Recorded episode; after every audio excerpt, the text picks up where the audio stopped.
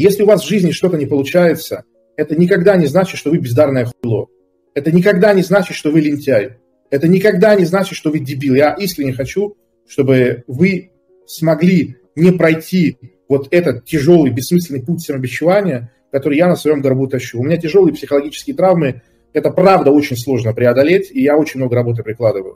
То есть даже я с учетом всех этих понимаю, я понимаю, как это сложно, но я вам просто хочу дать надежду нормальную, рабочую. Знайте, если вы в тяжелой жизненной ситуации, если у вас что-то не получается, вам тяжело, это не значит, что вы бездарность. Это не значит, что вы неудачник или лох. Подбирайте условия. Поймите, как устроена человеческая психика. И организуйте свою психику таким образом, и все, что вокруг вас происходит, чтобы это работало на вас.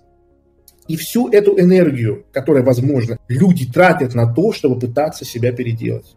Это, блядь, страшно. Вы поймите. Это страшно. То есть та энергия, которая должна уйти на то, чтобы окружающее пространство обустроить под ваш механизм, под вашу машину, вы тратите на то, чтобы себя сломать. Блядь, ты не такой, ты блядь, должен быть дисциплинированным, ты должен быть таким, ты не должен так. И вот так вот вы себя песосите и пиздите каждый день, как нелюбимая мачеха пиздит своего пасынка.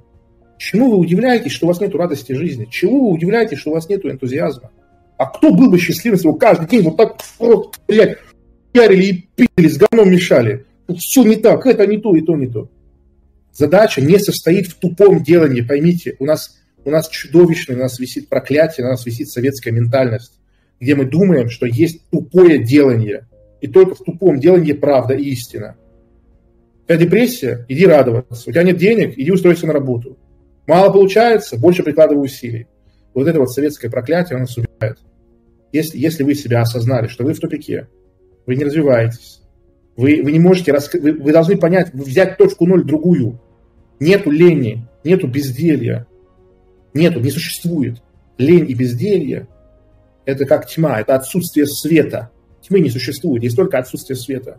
Вот лень и безделье – это отсутствие энтузиазма. Но энтузиазм есть в каждом из нас изначально. Любое живое существо, даже искалеченное, даже изуродованное природой, мутант какой-то – рождается, и оно обладает желанием жить, желанием играть.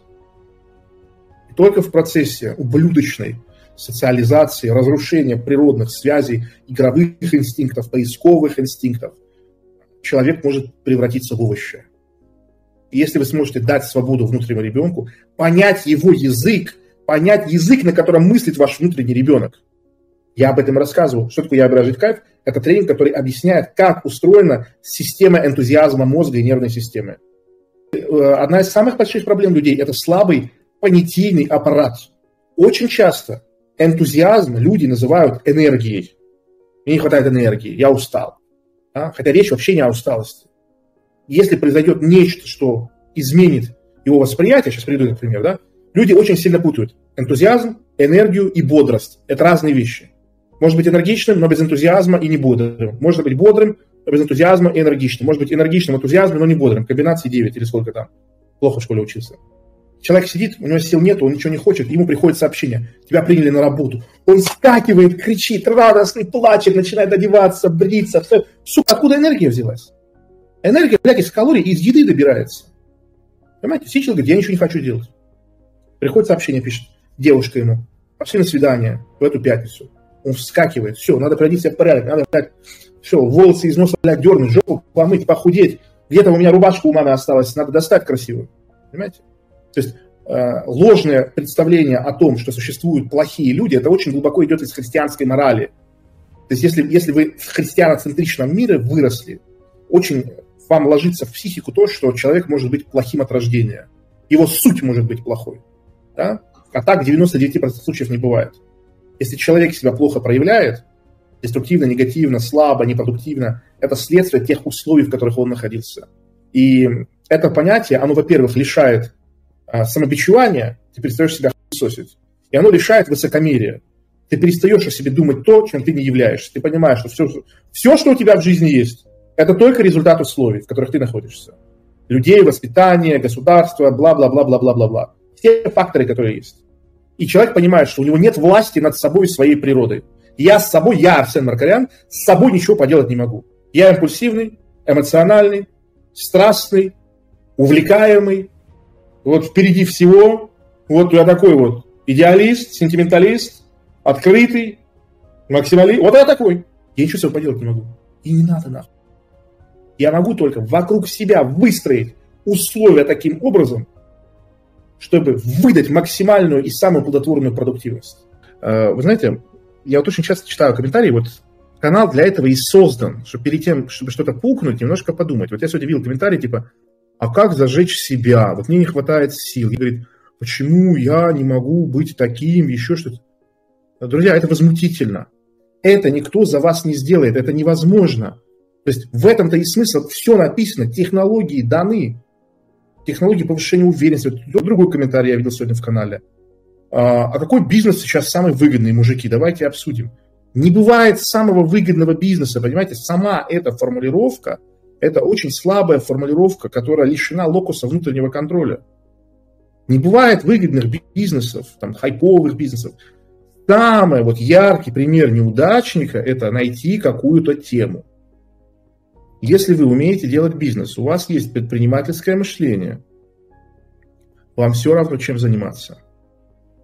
Понимаете? То есть задача не в том, чтобы искать тему. Задача в том, чтобы уметь делать дело. Уметь делать дело. То есть, когда человек говорит, какой есть самый выгодный сейчас бизнес, он как бы говорит, вот, а что есть на внешнем локусе контроля, что решит проблему моего внутреннего локуса контроля? Что такое внутренний локус контроля? Это то, чем ты управляешь. Если ты хочешь стать бизнесменом, имеет смысл фокусироваться на том, как общаться с людьми, как создавать договоренности, как находить выгодные какие-то перепады давления, а не искать, где хорошие налоги, где хороший там бизнес, где хорошие сотрудники, еще что-то, еще что-то, еще что-то. Это внешний локус контроля. Внешний локус контроля, я не могу делать бизнес, потому что в России плохие условия для бизнеса. Я хочу объяснить очень фундаментальную вещь. Вас наебали в детстве. Каким образом вас наебали? Вас убедили в том, что вы всю жизнь должны пройти только по той дороге, которую вам положили. Положили. В чем здесь фундаментальная ошибка, я спрашиваю. То есть у вас глубочайшее убеждение, что идти можно только по той дороге, которую выстроили. Вот ты подходишь и говорят, вот дорога, вот только по ней можно. Ты должен только по ней идти. Ты не можешь своей дорогой идти. Ты не можешь обманывать систему. Вопрос. В чем фундаментальная ошибка? Верить вот этому предписанию. Ну это же просто цирк с конями. Я, так, я это много раз говорю, но еще раз скажу. Есть одно качество, которое никогда не бывает у масштабных людей. Никогда не бывает у масштабных людей вот этого качества. Никогда. Вы ни одного человека не найдете. Скептицизм, недоверчивость, подозрительность. В самом широком смысле слова неверие. То есть, что это такое? Это что такое неверие, что такое скептицизм? С управленческой точки зрения. Я задаю вопрос, отвечайте в комментариях с управленческой точки зрения, что такое неверие? Что такое скептицизм? Что такое закрытость к новому опыту, к новой мысли, к новому восприятию? Я задал вопрос, вы отвечаете. То есть, что это такое? Полноценно. Не надо мне одним словом отвечать, еще что-то. А неприятие нового, неприятие нового. Классно. Вот оно, пишет Иван. Это отбрасывание возможностей. Абсолютно верно. Абсолютно верно. И если человек не открыт, он не ищет и не пытается найти, что это значит? Это значит, что он опирается только на то, что у него есть сейчас. А что у него есть сейчас? Ну-ка подскажите мне. Нихуя, правильно. У него нихуя нету. Он поэтому в говне и живет. Он на новые операции не собирается, потому что не верит в это. Он Фома неверующий. А из того, что у него есть, у него нихуя нету. Вот он и живет в говне, и сидит в говне. То, что новое невозможно, я в него не верю. А старое невероятно лимитировано. Расширяйте свое восприятие. Причем, когда я говорю расширяйте свое восприятие, имеется в виду не только восприятие.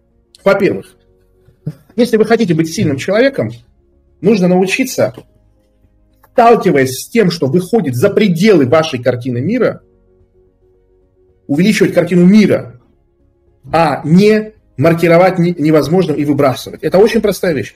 У меня даже друзья, которых я уважаю, друзья, которых я ценю, постоянно попадают в эту ловушку. Они встречают что-то за пределами картины своей, своей, своей картины мира, и вместо того, чтобы интегрировать это в себя, увеличив картину мира, они, наоборот, уходят в ригидность. Они еще жестче выставляют границы. Вот разговариваю, разговариваю с человеком. У меня вот был, ну, есть двоюродный брат. Пять лет назад, семь лет назад он мне сказал, Арсен, вот э, я хочу открыть бизнес, у меня есть небольшое помещение, что мне делать? Я ему сказал, открой такую фирму. Э, психологическая разгрузка через разрушение мебели и посуды. И я ему сразу накидал бизнес-план. Я говорю, иди, э, выведи везде объявление, что ты забираешь мусор. Мебель, посуду, шкафы, диваны. Вывоз бесплатный из квартиры. Возьми и вывози все это дерьмо. В свою вот эту вот помещение. Положи это. Возьми кувалду, очки и выдай объявление, что вот там прийти большой компании, устроить распис под Рамштайн 5000 рублей. Вот это хороший бизнес, делай его. Вот тебе даже систему накидал. Нет, не буду. Да? Там еще что-то, еще что-то. То есть это, это, это феноменальная штука. Он мне, он мне говорит, это не работает. И это не может сработать. Я говорю, Ара, ну как это не работает? Он говорит, ну я не верю, что кто-то это будет делать, ты это сидишь и говоришь. А знаете, что самый прикол? Я ему пересказывал реальный кейс одной московской компании. Я говорю, Араик, это, это не, не работает, это в том-то и дело, что работает. Это у тебя голова не работает. Я тебе рассказываю реальный кейс. А ты, не спросив, мне выдаешь, что это невозможно. Это и есть жизнь. То есть, когда я говорю, расширяйте свое восприятие, во-первых, я имею в виду э, вот этот аспект, то есть увеличивать картину мира, чтобы она поглотила факт и попыталась его переосмыслить. Вот так, как это пишет, настолько же неправдоподобно, насколько невозможно заработать на крипте. Вот я был клиническим дебилом. У нас сейчас в чате сидит э, мой товарищ давнишний, Павел Окунь. В семнадцатом году он ко мне подошел и попытался объяснить, что такая крипта биток, что нужно туда войти. Что я ему сказал? Что это скам. Что я сделал? Пососал песос. Почему? Потому что не смог его нормально выслушать. Здорово. Почему не стал его слушать? Потому что был слишком уверен в том, что я самый умный. Вот и все. Конечно, человек в семнадцатом году до первого скачка, когда все нормисы узнали и влетели, чуть ли не весной 17 года, там, ну, в середине весны, все сказал и все объяснил. Абсолютно профессионально, что такое блокчейн, еще что-то. Я сказал, это МММ. Вот. вот вам ярчайший пример. Ребята, что я хочу сказать вам? Что такое расширение восприятия? Для того, чтобы адекватно двигаться в жизни, нужно знать не только точку номер ноль и минусовую точку, но нужно знать максимальную точку. То есть в чем ваша проблема? Почему вы не растете в доходах так, как вам хотелось бы? Одна из причин. У вас есть ваше представление о том, что есть, и о том, что реально. Условно говоря, вы искренне не можете представить, что это такое, когда человек зарабатывает несколько миллионов рублей в день, не будучи при этом Уорреном Баффетом и Джеффом Безосом. И он говорит на русском языке. И он живет среди вас, в вашем же городе. И это легальная деятельность.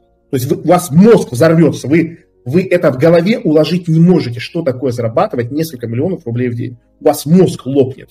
Как? Вы можете это только вот картинкой в голове представить, но вот искренне это интегрировать в голову, это так же невозможно, как представить размеры там галактики нашей. Или представить, что такое 100 тысяч миллионов световых лет. Ладно, 100 тысяч миллионов, просто 100 тысяч световых лет. Вы не можете представить, что это такое. Да? Это слово, это понятно, что имеется в виду, но представить и вообразить это невозможно. Когда я говорю о том, что расширяйте свое восприятие, это значит э, больше сталкиваться с тем, что выходит за пределы той упаковки, в которой вы находитесь.